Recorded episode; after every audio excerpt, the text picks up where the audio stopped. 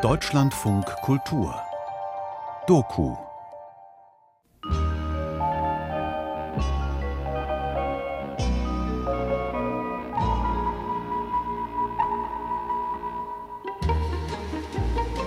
Stehen bleiben statt weitergehen. So heißt die flankierende Begleitshow zu unserem Feature-Programm.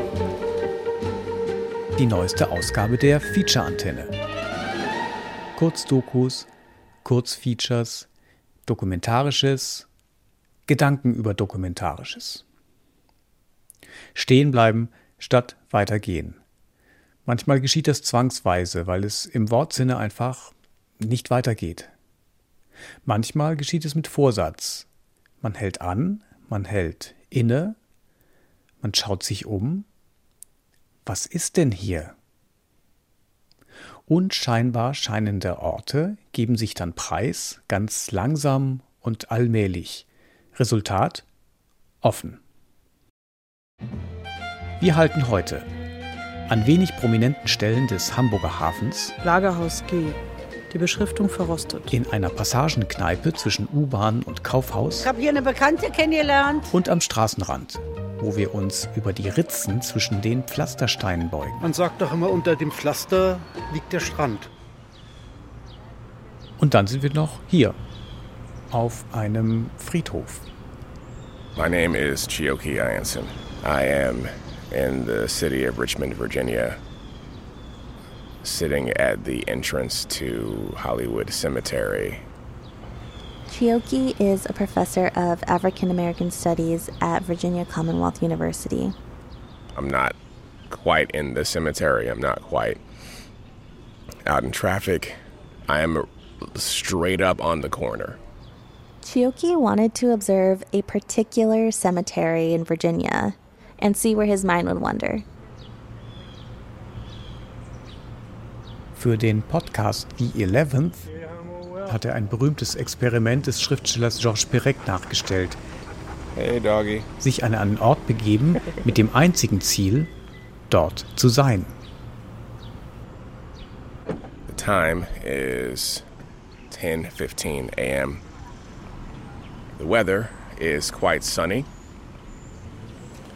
In fact, I'm sitting in a sliver of shade provided by a telephone pole.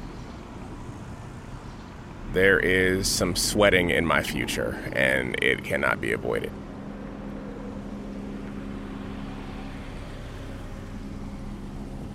I am going to sit in silence and try and get my thoughts straight.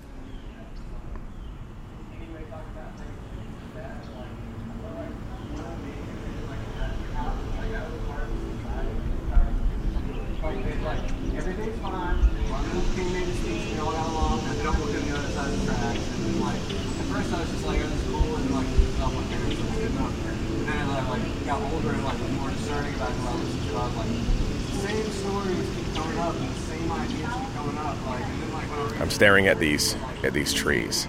I don't have a vocabulary for trees, so all I see are trees. Some trees have flowers growing, white flowers, pink flowers. One tree appears to be dead. It is totally overtaken with vines. I'm a motorcyclist, and most of the time that I come by here, in fact, all of the time that I come by here, I'm I'm riding by, and the way that I usually encounter the world is with it like passing by very quickly. But here I am with my feet planted firmly uh, on these bricks, and I see the cracks in them. I see that they are, in fact, all different colors. There are patches of grass uh, growing in between them. Some of this grassy stuff is very brightly green.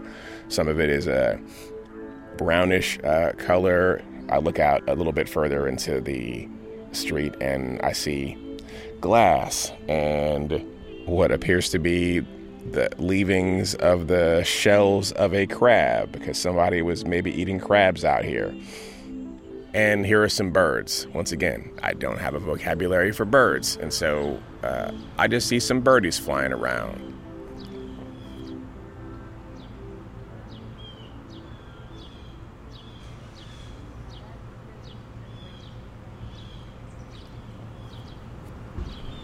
Hmm. I don't think I'm comfortable with stillness. Whenever I sit still, I just feel like there's work that I'm not doing.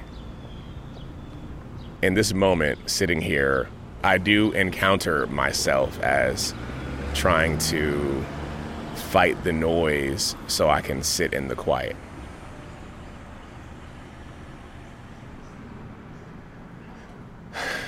Which is kind of messed up because I've only been here for 30 minutes.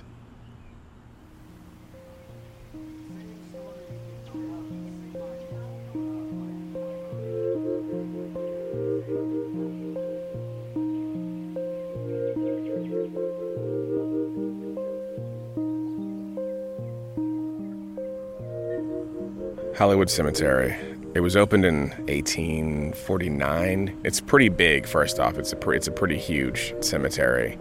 There are two former presidents buried here. There are an assortment of uh, Confederate generals buried here. Uh, Jeb Stuart is buried here. There are 18,000 or so enlisted Confederates buried here. It's a weird scene. Because on the one hand, the statues have mostly been removed uh, throughout the city. We're still waiting on uh, word about Robert E. Lee. But every headstone is a monument. No? To say nothing of the pyramid, yes, there is an actual pyramid in the cemetery, also built to honor the Confederate dead. Evergreen uh, Cemetery which I think opened in 1891, was the African American Cemetery. And at some point, it was bought by an association that went bankrupt, and so, you know, it didn't work out for it. I see some of you guys in a second. See ya. It's nice to meet you, Amy. Yeah, bye. Bye. So, Hollywood Cemetery is a lovely place to go for a walk with your water bottle with the stickers on it.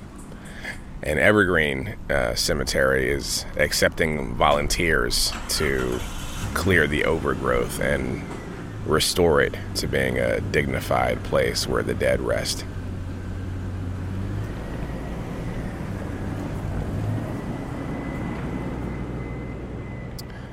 All right. I'm going to set down the microphone and I am going to eat some snacks.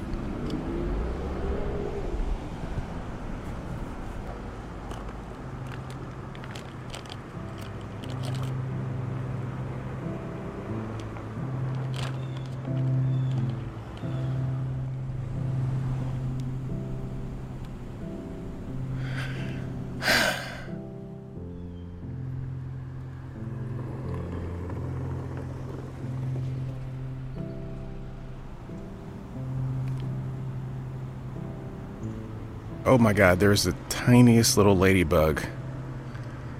Oh, it looks so weird. It's so small. It's right here by my foot.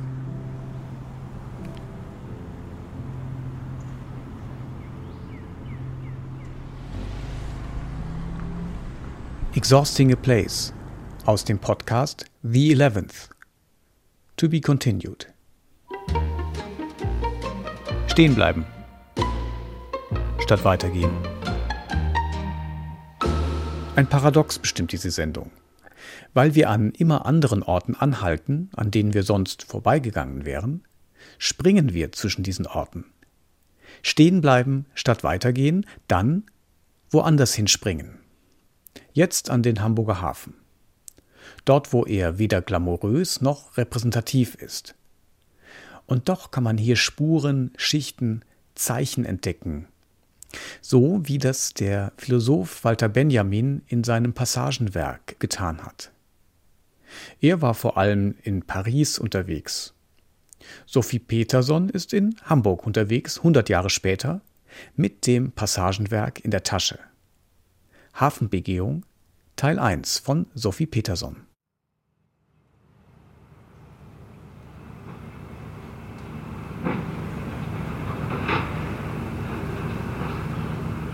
In seinem Passagenwerk flanierte Walter Benjamin durch die vergehende Glanzwelt von Paris.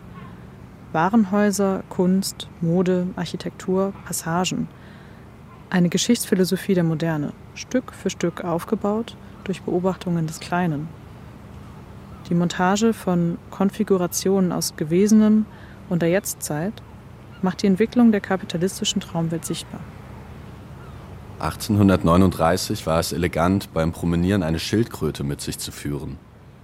Das gibt einen Begriff vom Tempo des Flanierens in den Passagen.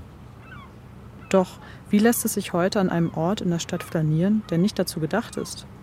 Wie die Passagen waren und sind Häfen, Transitzonen, also Schnittstellen zwischen Innen und Außen und damit Stoff der Traumwelt. Aber keine Traumwelt ohne Warenwelt und keine Warenwelt ohne Warenzirkulation. Der Hafen als Maschinenraum dieser Warenzirkulation mit Träumen nach einem Flow of Goods oder funktionierender Logistikketten. Hamburg ist mit dem Hafen gewachsen.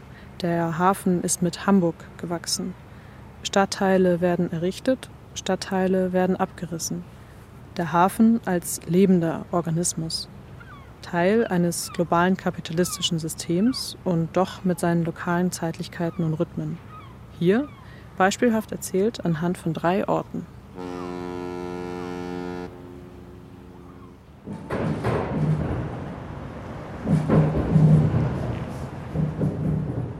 Brücken. Ein Hamburger Politikum. 1974 wurde die Kühlbrandbrücke eingeweiht. Walter Scheel, der damalige Bundespräsident, ist extra für die Festrede aus Bonn gekommen. Und seitdem steht sie da. Knapp über 3,5 Kilometer lang, am höchsten Punkt misst sie 53 Meter. Ein richtiges Wahrzeichen also. Soweit, so ersichtlich. Was jedoch nicht mehr ersichtlich ist, ist der Stadtteil Neuhof. Es gibt ihn nur noch als kleine Ansammlung von Relikten. Am auffälligsten ein leerstehender Backsteinbau, der ganz in der Nähe der Brücke langsam verfällt. Immer wieder blieb mein Blick daran hängen. Neuhof war ein Dorf. Ein Dorf für Arbeiterinnen. Vor allem für Hafenarbeiterinnen. Denn der Hafen wurde immer wichtiger und größer zu der Zeit. Neuhof entstand ab 1911. Hamburg als Tor zur Welt hieß zu dem Zeitpunkt, dass der Kolonialhandel stark über den Hamburger Hafen abgewickelt wurde. Die Stadt profitierte immens.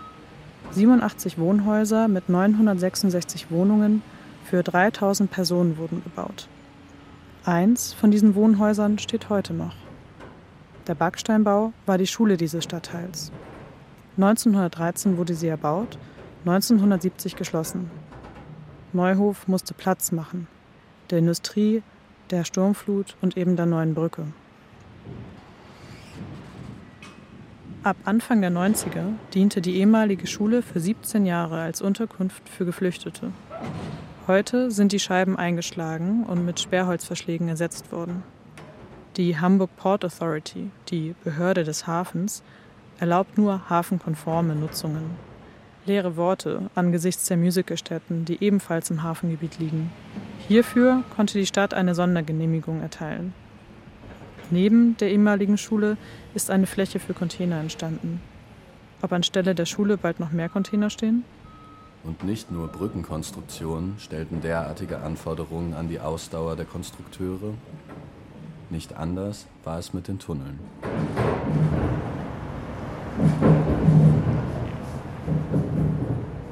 2036 soll die Köbernbrücke nun abgerissen werden. Sie war nie ausgelegt für so viel Verkehr und die neuesten und damit größten Containerschiffe passen scheinbar nicht unter ihr hindurch.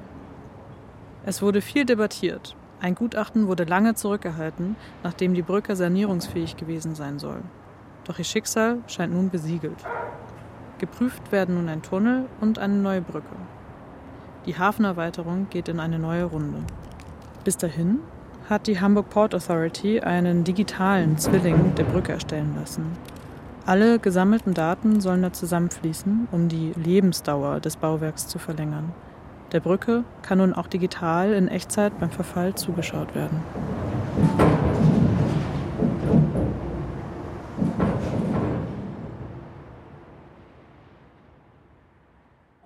Walter Benjamin und sein Passagenwerk. Passagen verbinden Orte, und was man dort sieht, entstammt unterschiedlichen Zeiten. Jana Adu und Markus Wolf sind ganz oft durch eine Passage gelaufen, unterwegs zwischen U-Bahnsteig, Drogeriemarkt, Fitnessstudio und Kaufhaus. Immer vorbei an diesem Tresen, dem Zapfhahn, der ein bisschen aus der Zeit gefallen schien. Und dann haben sie sich einfach dazugesetzt. Sie haben sich gemischt unter die Quatschenden, Trinkenden, Guckenden und sind für eine Zeit lang zu solchen geworden. Die Kneipe dazwischen von Jana Adu und Markus Wolf. Das kenne ich hier schon 25 Jahre. Früher mit meinem Vater, mit meiner ganzen Familie. Und jetzt bin ich nur noch alleine. ja, die kenne ich auch schon 20 Jahre, die Maria. Ja, 20 Jahre ist Maria jetzt hier.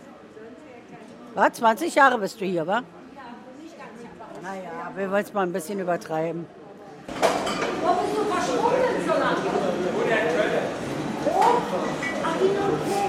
In Köln, nicht nur in Köln. Köln, Köln. Und bist du extra zu mir gekommen, ja? Ja. Na ja. Das ist ein Leben. Wirkst nicht so, als hättest du so viele Alltagssorgen. Also immer, wenn wir dich hier sehen. Äh, ich bin von Natur so. Ich bin immer optimistisch, Gott sei Dank, ja. Ich war immer so. Vielleicht liegt das an meinem Beruf früher, ja. Oder so, dass man immer so mit Leuten gehabt hat. Aber wie man Sorgen hat, muss man das in Arbeit nicht zeigen. Stellen Sie sich vor, Sie kommen, haben Sorge und ich stehe hinter sich, habe Sorge, ja. Das läuft nicht, ja. Einer muss ein bisschen Stimmung in die Bude bringen, wie man sagt das, ja. Aber sonst, ich kann nicht meckern, mir geht's gut, ich bin gesund. Ich habe ein bisschen Arbeit. Ich habe einen guten Mann, guten Chef. Was braucht man mehr, ja? eigentlich. No. Wie ich nach Deutschland gekommen bin, das war 85. Erste, was hat mich bei den deutschen Leuten so gewundert, in Polen waren gerade diese Solidarność-Zeit, Armut und so. Die waren so zufrieden, sie haben die Gesichter so locker gehabt. Ich habe gesagt, Mensch, die Leute haben keine Probleme, die sind so zufrieden, aber jetzt nicht mehr. Und diese Weihnacht, diese, diese Atmosphäre, diese Dekorationen, das war richtig schön, ja. Und das vermisse ich sehr. Und in Karlstadt auch, ist kalt ist kalt, ist nicht schön. Und hat sich, hat sich hier auch die Einrichtung verändert oder gibt es die Theke hier schon seit den 2000ern? Nein, wir, wir lieben keine Veränderung, merken Sie doch, dass wir ja. lieben keine Veränderung. Weihnachtsbaum sind weg und ich, mir geht es nicht gut, ja. Mann, ich liebe keine Veränderung. No. No, ich habe schon einiges hier erlebt. Also, ich habe hier eine Bekannte kennengelernt. Und eine andere Bedienung, die hier mal gearbeitet hat. Also das ist schon schön hier, interessant. Man sieht hier auch viel, wa? Na, allgemein Menschen, was du ja so zu Hause nicht sagst, wa? Ja, ich empfinde es gar nicht als Kneipe so, einfach so als ähm, gemütlichen Platz zum Sitzen. Und nee, eine andere Stammkneipe haben wir nicht. naja, ich gehe ja nicht. Also da sieht man ja immer nur die gleichen. Also das kann man nicht vergleichen mit einer normalen Stammkneipe wie hier. Hier ist ja viel mehr Tourismus. Und da sind immer die gleichen. Zum Beispiel ich gehe immer samstags in Berlin Stuben meine Eier abholen, ja, weil das sind immer die gleichen. Da kennt jeder jeden. Das ist schön quasi, dass hier auch so viele Ja, ja, schön, bitte schön. Weil man kann hier auch alles einkaufen. Man kann zu DM gehen, man kann zu Karstadt gehen. Wa? Wenn ich was zu erledigen habe. Weil wo, da, wo ich wohne, ist kein Lebensmittelladen am Hallischen Tor. Da ist nur die Domäne und nichts weiter. Alles andere zu ihm macht.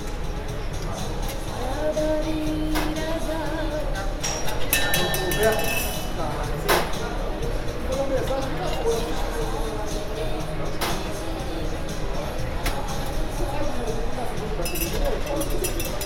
Was, was hat Sie denn angetrieben, gerade hier? An, also es ist ja ein spezieller Ort, so ein bisschen. Ist ja anders als andere Orte, wo man vielleicht eine Kneipe hat oder so. Warum, warum hier so in, vor dem Karstadt und so auf so einer Zwischenebene? Also sagen wir so meine Stammgäste, ne? Äh, die kommen, die Ehepaar, die kommen hier und die Frau lässt also ihr Mann also bei mir und äh, in, ist in guten Händen ne? und äh, trinkt und die können also mit der Ruhe äh, einkaufen äh, und äh, bummeln und sowas. Ne? Richtig. Wir haben also hier viele Stammgäste. Es geht also darum, dass äh, die Leute, die morgen früh kommen, ne, die sind also einige, die wir ich kenne. Ich weiß also ihre Gewohnheiten, ich weiß also ihre Geburtstage und so. Und äh, wir haben auch guten Kontakt miteinander. Die kommen hier, die trinken Kaffee oder Bier oder eine etwas Kleinigkeit zu essen. Und äh, mittags auch. Ne, manchmal kommen auch gruppenweise, zum Beispiel in eine Stunde, ungefähr eine halbe Stunde, eine Stunde kommt also so eine Gruppe, die hier äh, sitzen und um 13.30 oder? Äh, die, die trinken meistens und die manchmal mache ich so eine kleine Platte, also so für die, dass die also gratis, dass die also essen und ihre Bier also oder Getränke. Ja. Es ist auch so, dass wirklich, also ich kenne viele meiner Gäste und wir haben also einen ganz guten Kontakt mit den Gästen und äh, äh, manchmal also besuche ich die auch sogar zu Hause. Ne? Und wenn die äh, und also beim Weihnachten oder manche Gäste, die ich also hatte, also Stammgäste, die jetzt also sagen wir so in betreutes Wohnheim sind und dann besuche ich die auch ab und zu. Ne? Und habe ich auch, äh, rufe ich da an und dann sage wie es ihm geht und sowas. Ne? Außergewöhnlich. Ja, ja, das ist auch gut. Da muss man auch, also wir sind äh, nicht nur, äh, sagen wir so, hier ein Geschäftsmann, da bin ich auch ein Psychiater und sowas, so ungefähr. Ne? Ein Psychiater, ne? Psychologie. Ah, Psychiater. Psychiater. Ja. ja, und dann äh, man redet mit den Leuten und dann äh, macht man Mut zum Leben und sowas. Jack Dennis mit Zelda. Eis ohne Eis? Mit Eis. Schaffst du da, oder? Ja. Oder aber ich bringe dir Sitz. So, ich komme aus der Umgebung. Brandenburg, Besko an der Spree. Aber da war ich lange nicht mehr. Und da will ich auch nicht immer unbedingt hin. Das sind meine Eltern. Okay, aber das heißt, äh, dieser, Sie kennen diese U-Bahnhöfe schon eine Weile und wissen, dass die. Diese in Berlin? Äh, genau. So Na, die kenne ich, so. kenn ich erst seit den 1970er Jahren, als ich wieder nach Berlin zurückkam. Weil zeitweilig war ich dann äh, viele Jahre woanders. In Dortmund zum Beispiel oder zur Schule gegangen. Zur okay, Sie sind im Osten geboren, dann aber im Westen gearbeitet? In der DDR, um ja. es genau zu DDR, sagen. Der 10. August 1961, drei Tage später, wie Sie vielleicht wissen, wurde die Mauer gebaut. Am 10. Und August sind Sie nach West-Berlin oder Westdeutschland? Nein, wir waren hier schon zu Besuch bei Verwandten in Wilmersdorf, glücklicherweise, als eigentlich geplanter Urlaubsaufenthalt. Von daher hatten wir nur einen, einen Koffer dabei, einen kleinen Koffer oder mittelgroßen Koffer, den meine Mutter danach dann immer den Fluchtkoffer nannte. Aber der war zufällig, der Fluchtkoffer, oder? Das war mehr oder weniger zufällig, weil wir eigentlich nur vorhatten, von Besko hier nach Berlin zu fahren. Damals war die Grenze ja noch halbwegs offen. Man musste zwar, wurde kontrolliert, man musste irgendwie einen Ausweis zeigen oder so. Aber im Grunde war das ja noch frei und deshalb sind ja auch viele Leute geflüchtet. Jeden Tag ein paar hundert.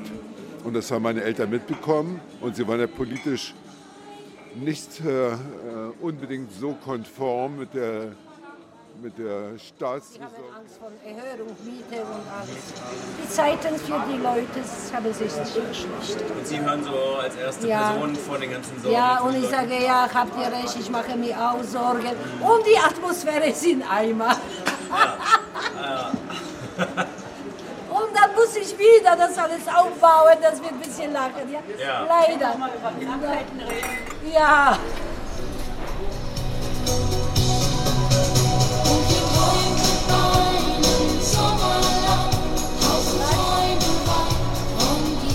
Lebe ein bisschen hier. Ich bin gern in äh, Neukölln, in Rixdorf vor allem, weil es da sehr lebhaft zugeht. Und ich beobachte, was hier geschieht. und erschrecke manchmal. Ich laufe durch die Straßen, ich mache Fotografien. Und hier, deswegen sind Sie auch gut im Beobachten und mögen auch bestimmte Orte sehr? Ja, aber ich muss es noch lernen. Ich muss es immer noch lernen. Ich habe schon ein ähm, etwas reiferes Alter erreicht. Aber ich mag das doch sehr. Das stört mich überhaupt nicht. Ja? Also wenn Leute über das Alter klagen, naja, ich habe auch ein paar Wehwehchen, was soll's ja. Aber ich finde, das Alter gibt neue Freiheiten. Hat geklappt? Ja. War sehr schön. Ich höre die ganze Zeit zu. Er wird langsam wieder voll, ne? Wir es ja nicht Hauptgaststadt mal zumacht hier am Hermannplatz. Wa? Ja, ein paar, fünf, sechs Jahre muss ich nach Champagnen. Naja, weil mal sehen, wie, wie das hier so weiterläuft. Wa? Solange meine Bekannte noch mitmacht, mache ich mit. Solange Karschein erhalten bleibt und ich also äh, machen kann, dann werde ich also das äh, machen, weil ich bin jetzt äh, über ein, äh, fast 71 Jahre alt und äh, ja, äh, eigentlich die Gäste, die halten mich noch jung. Ne? Was denkst du, wie lange arbeitest du noch hier? Solange, solange wie die Gesundheit erlaubt, ja, und solange wie das, wie das noch äh, geöffnet ist, ja, dass sie das nicht zumachen, ja. Ich gehöre hier, ja, ohne mich läuft gar nichts. Die Kneipe dazwischen von Jana Adu und Markus Wolf. Stehen bleiben. Statt weitergehen. Die Kneipe dazwischen schließt um acht. Und danach? Träumt so eine Kneipe nicht mal davon, eine Spelunke zu sein? Eine Hafenspelunke in Hamburg? Eine Passage zwischen den Weltmeeren? Wir sind wieder am Hamburger Hafen, aber hier ist gerade nicht so viel los. Hafenbegehung Teil 2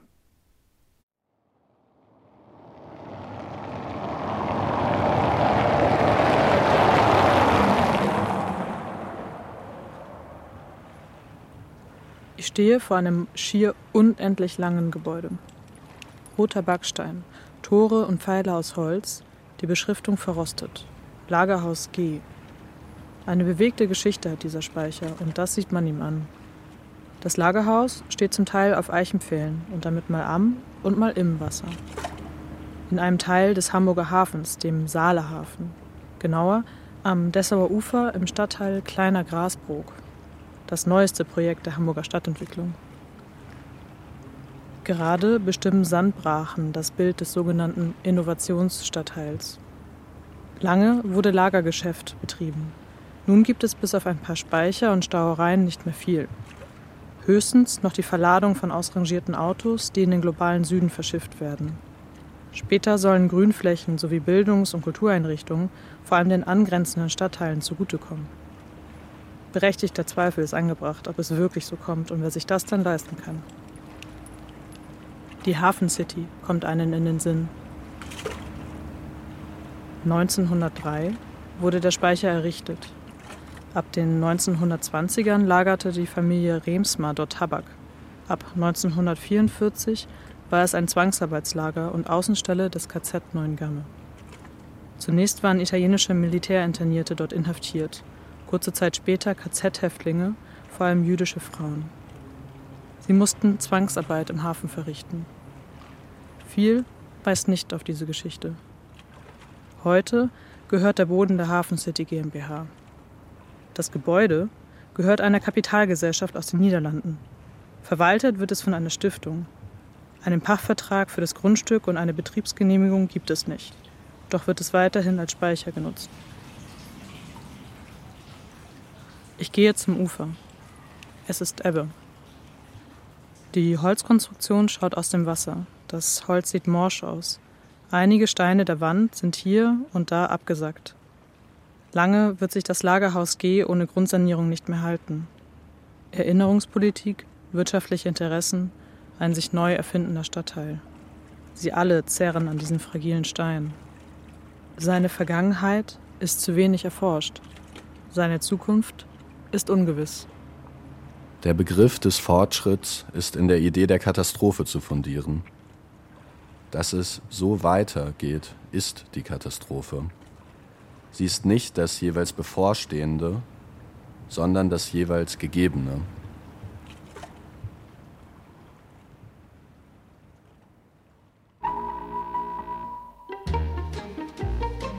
Stehen bleiben, statt weitergehen.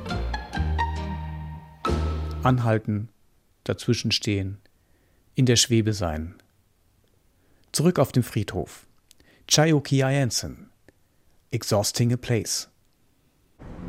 I hear a motorcycle. Oh, what is that? A, is that a Suzuki Bandit? Yes, it is.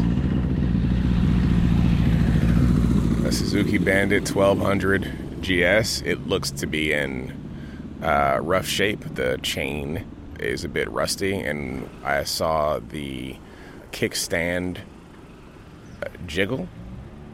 It was that super dark green color. Um, I would put this thing into maybe like later 90s, I guess.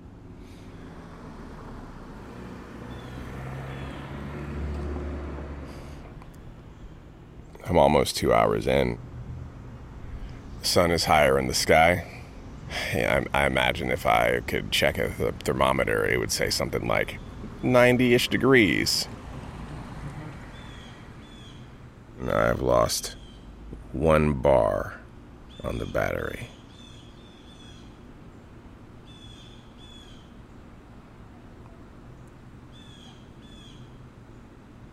If we turn our gaze to the area just outside the, the cemetery, um, there's this huge, like two or even three story, like large structure appeared to be made mostly out of tin. And it is, uh, it's pretty fucking janky, you guys. All right, so let's let's think about uh, the the nature of, of these judgments. So it's very difficult, I think, for most people uh, to describe a thing without also making uh, certain kinds of normative value judgments. So most of the time we say things like looks janky, looks pretty suspect, looks sketchy, uh, it looks abandoned, and, and, and that whole jam. And so these things are, are already judgments that we are kind of implanting into the world as though they are bare descriptions. And the worst part is that it's mostly invisible uh, to us and those around us. But of course, it, it comes into play whenever we take these uh, assumptions unquestioned into our interactions with other people. Anyway, the tin barn looks fucking janky.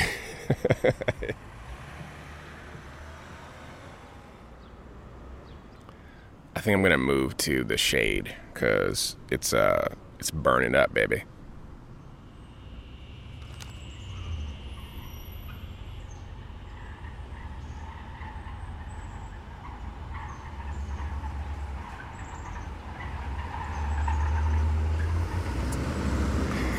okay, a car that is a car that is very broken. Uh, just drove by. I've never actually seen this in my life, so the the fundamental alignment of the car is off. oh shit!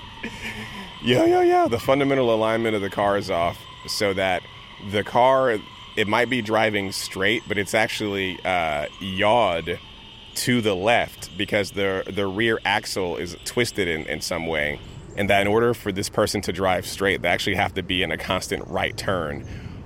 This car will never pass inspection. What is going on? I can still hear. I can still. It's like the car is way out of my vision now. It's it's on the, another road. I can still hear it squealing and squeaking down the road.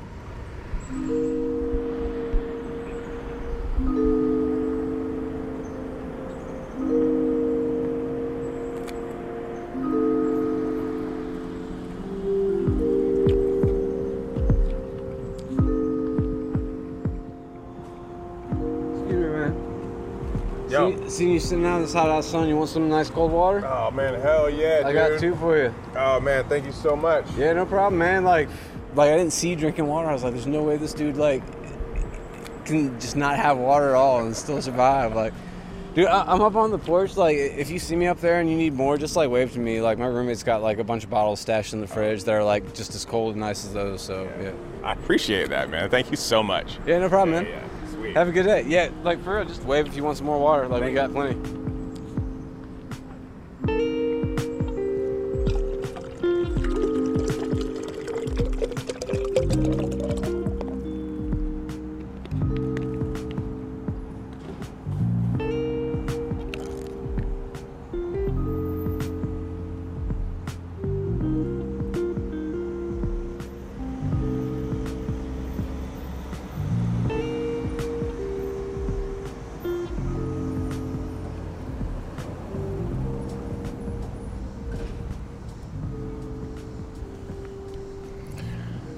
It's almost time for old man Choki to head on out.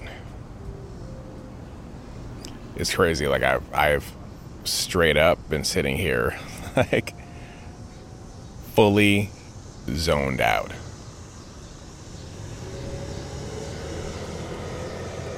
Like I might as well be the grass sprouting up from the cobblestones. Wie Gras zwischen den Pflastersteinen. So kann man sich fühlen, wenn man ewig lang an einem Ort festsitzt. Aber wie ist es denn so, Gras zwischen den Pflastersteinen zu sein? Eine unwissenschaftliche, eine nicht ganz seriöse Frage. Udo Noll hat sich ihr mit sehr viel ernsthafterem Interesse gewidmet, hat sich über das Gras gebeugt, hat es studiert, hat es sogar belauscht. Es ist nicht nur Gras. Und vor allem, es ist nicht allein. Trittgesellschaft von Udo Noll.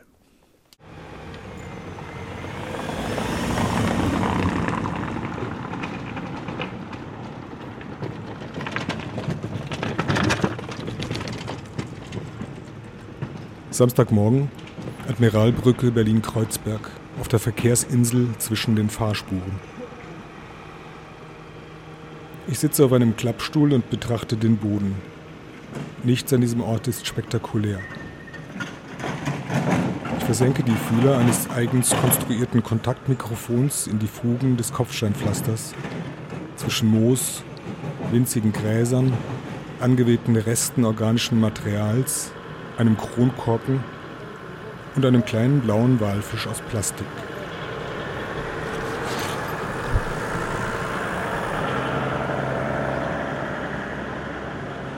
Das Mikrofon ist sensibel für Vibrationen. Es registriert vorbeifahrende Autos, Fahrräder und Schritte im Umkreis mehrerer Meter.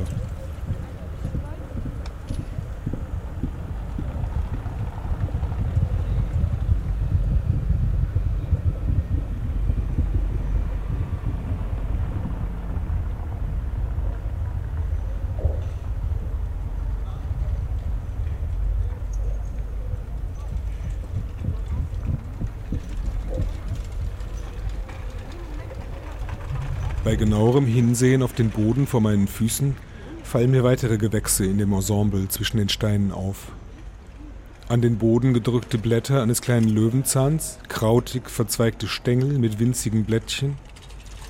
Einige davon wachsen entlang der Fugen in der Horizontalen, keine jedoch erhebt sich wesentlich über das Niveau des Pflasters.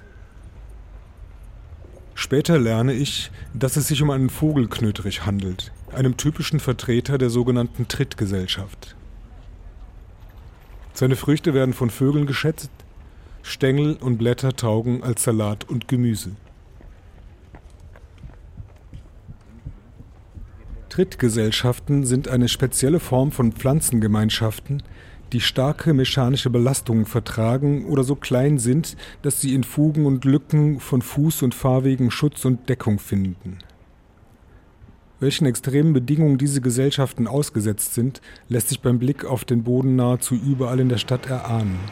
Der Druck der Straße ist immens.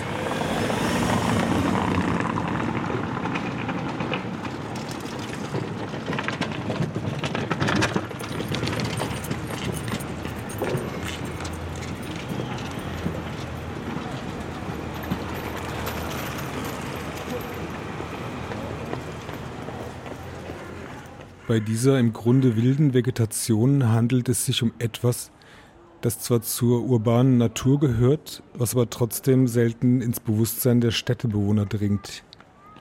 Vielleicht ist der Kopf zu weit entfernt von der Welt unter unseren Füßen. Wir übersehen und übergehen diese Vielfalt auf Schritt und Tritt. Wo sie ins Blickfeld gerät, kollidiert sie nicht selten mit fragwürdigen Ideen von Ordnung und Sauberkeit. Dem Unkraut wird zu gerne mit Gift und Geräten zugesetzt.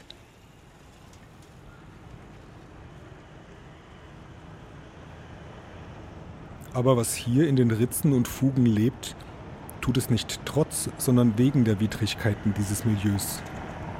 Trittgesellschaften brauchen die Belastung durch Betretung, Fahrrad- und Autoreifen, Bodenverdichtung, Verschmutzung und zum Teil extreme klimatische Bedingungen schaffen erst die Nischen für diese Vegetation.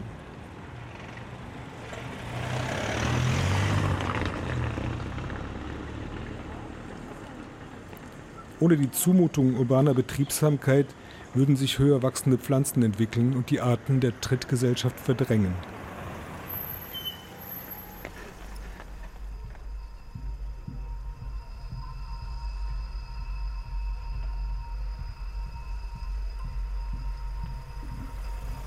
Ich höre hinein in die Klanglandschaft und erinnere mich an früher. An eine aufgegebene Landstraße in Hessen, längs einer vierspurigen Trasse. Wenige Jahre nach der Stilllegung hatte sich ein junger Wald ausgebreitet. Am Boden, kaum noch sichtbar, ein Riss im Asphalt, aus dem eine Birke und ein Löwenzahn wuchsen.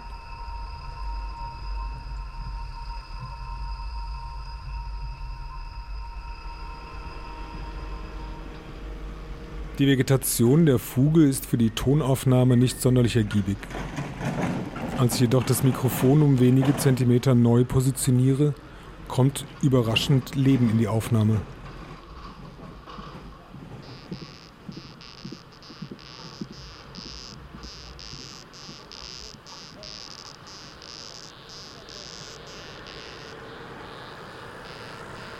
Was regt sich da im Erdreich? Es klingt wie Störgeräusche oder ein Problem mit dem Mikrofon. Aber beim Zuhören wird klar, dass hier etwas im Boden lebt und sich bewegt.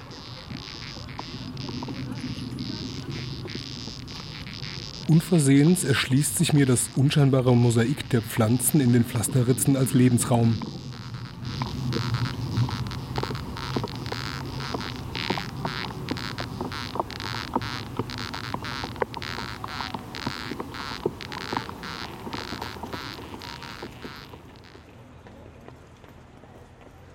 Der Kern der Trittvegetation umfasst mehr als zwei Dutzend Arten.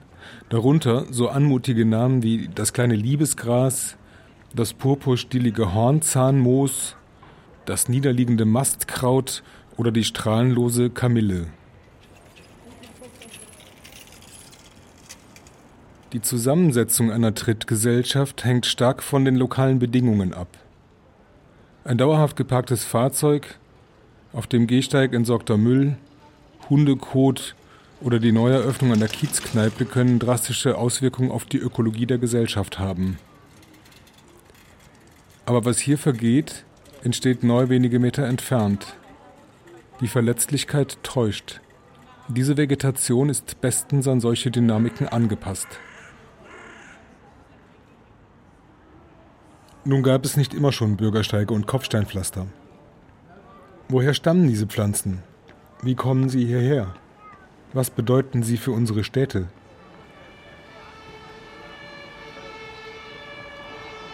Ich schicke die Aufnahme aus dem Boden an befreundete Kollegen, aber niemand kann mir sagen, was genau da zu hören ist. Auch Ingo Kowarik nicht, Professor für Ökosystemkunde und Pflanzenökologie an der TU Berlin. Er hat mich in seine Nachbarschaft eingeladen.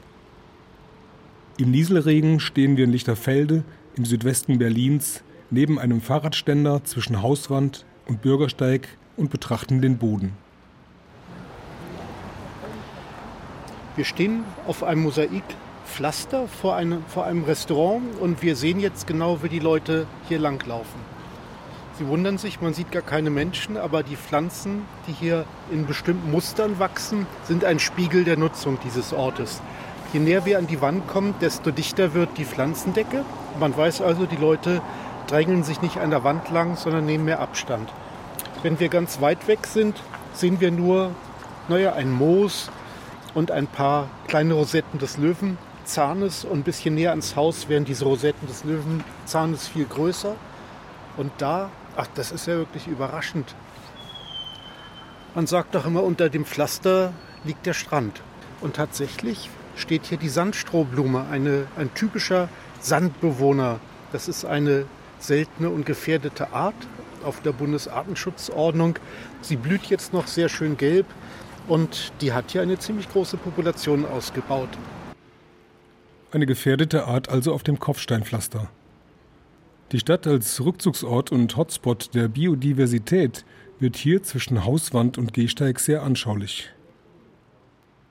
Ja, was wir hier sehen, ist der Standortwechsel von der Naturlandschaft in die Kulturlandschaft. Man spricht von Habitatanalogien.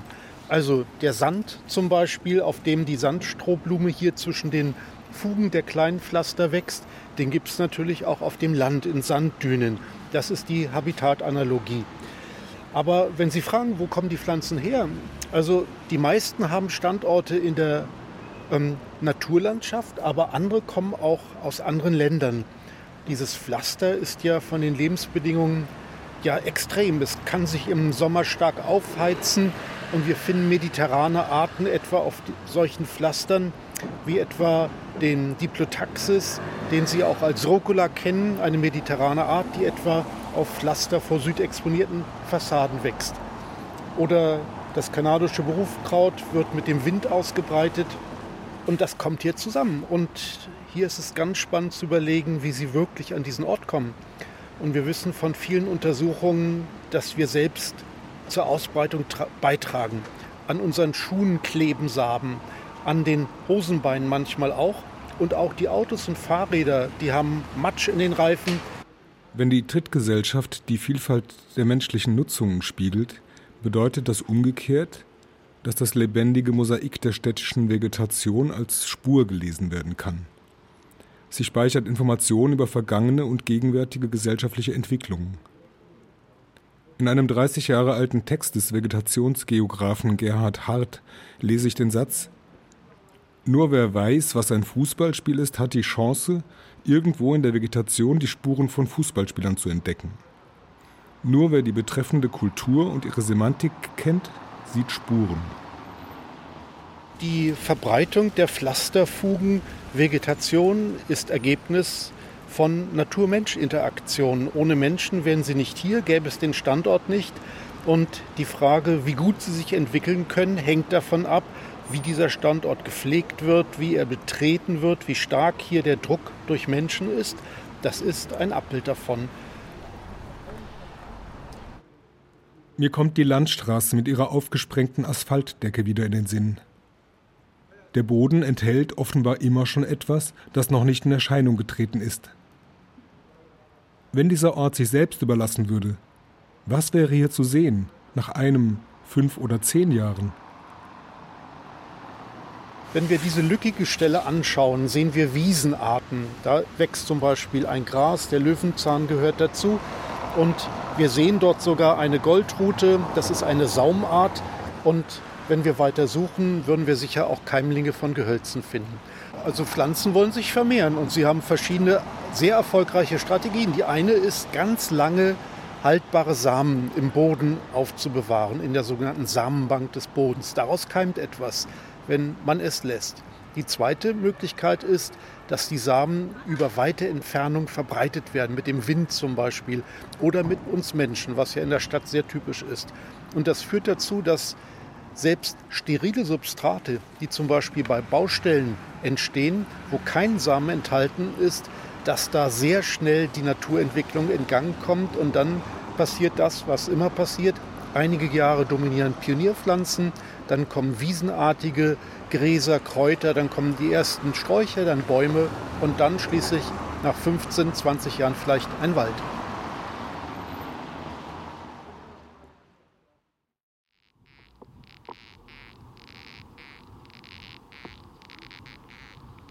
Zurück an der Admiralbrücke. Was nun genau hier lebt in den Fugen zwischen den Pflastersteinen, lässt sich nicht in Erfahrung bringen. Die Latenz des Untergrunds hat etwas Tröstendes. Selbst auf den strapaziertesten Böden unserer Städte sind Wald und Wiese immer nur wenige Jahre vom Hier und Jetzt entfernt. Die Trittgesellschaft mit ihrer Widerstandskraft und Anpassungsfähigkeit hält offensichtlich Antworten bereit für sich verändernde Umweltbedingungen. In den Safe Spaces unter unseren Füßen bereitet die eigentliche wilde Natur der Stadt ein Experimentierfeld aus, in dem Zukünftiges bereits jetzt zu erkennen ist.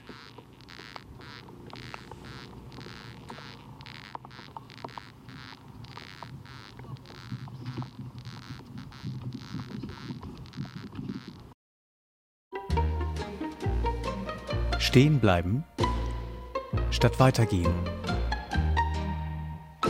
Ein Wald mitten in der Stadt. Den treffen wir am Schluss unserer Feature-Antenne tatsächlich an. Es ist ein Pappelwald, der eine Grenze ist und ein Sichtschutz und Details in der Hafenbegehung. Teil 3.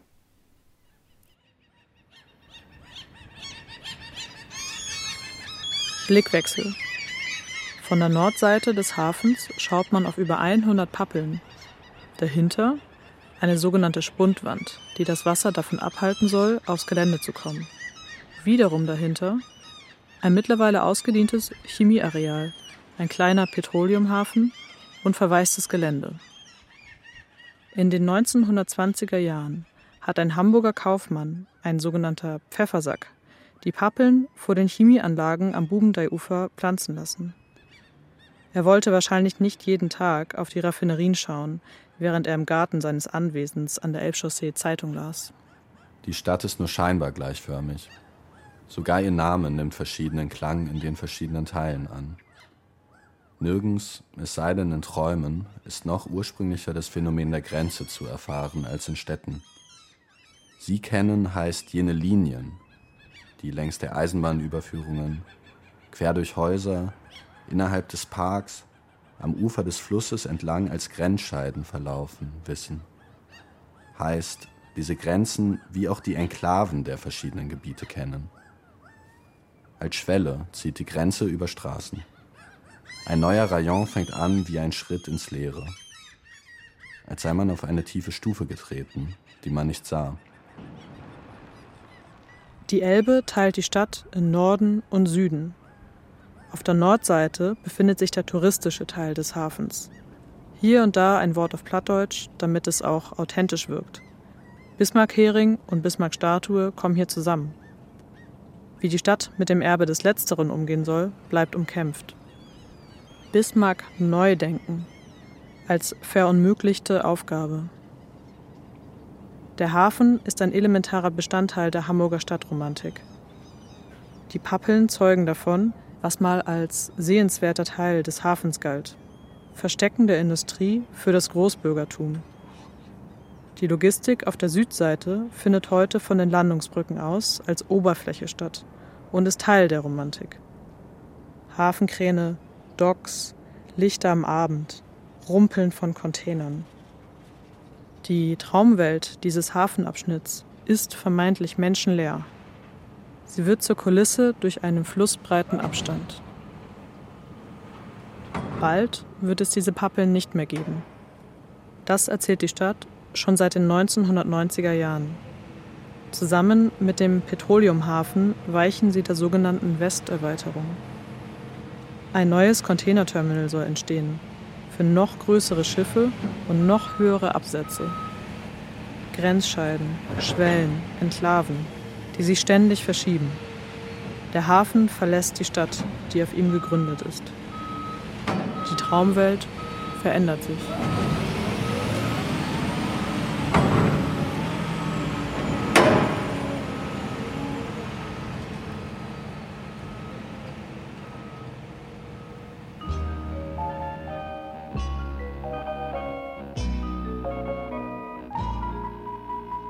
Stehen bleiben statt weitergehen.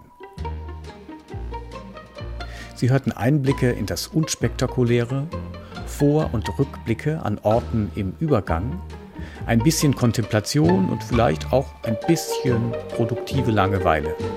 Und das alles im Rahmen der Feature-Antenne.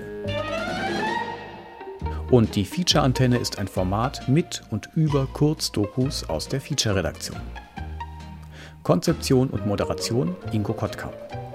Mit Kurzfeatures von Chio Kia Jensen, Sophie Peterson, Jana Adu und Markus Wolf sowie Udo Noll. Dank an Pineapple Street Studios für die zur Verfügungstellung von Ausschnitten aus ihrem Podcast The Eleventh. Musik Peter Thomas. Ton Alexander Brennecke, Ingo Kottkamp und die AutorInnen. Produktion Deutschlandfunk Kultur 2023.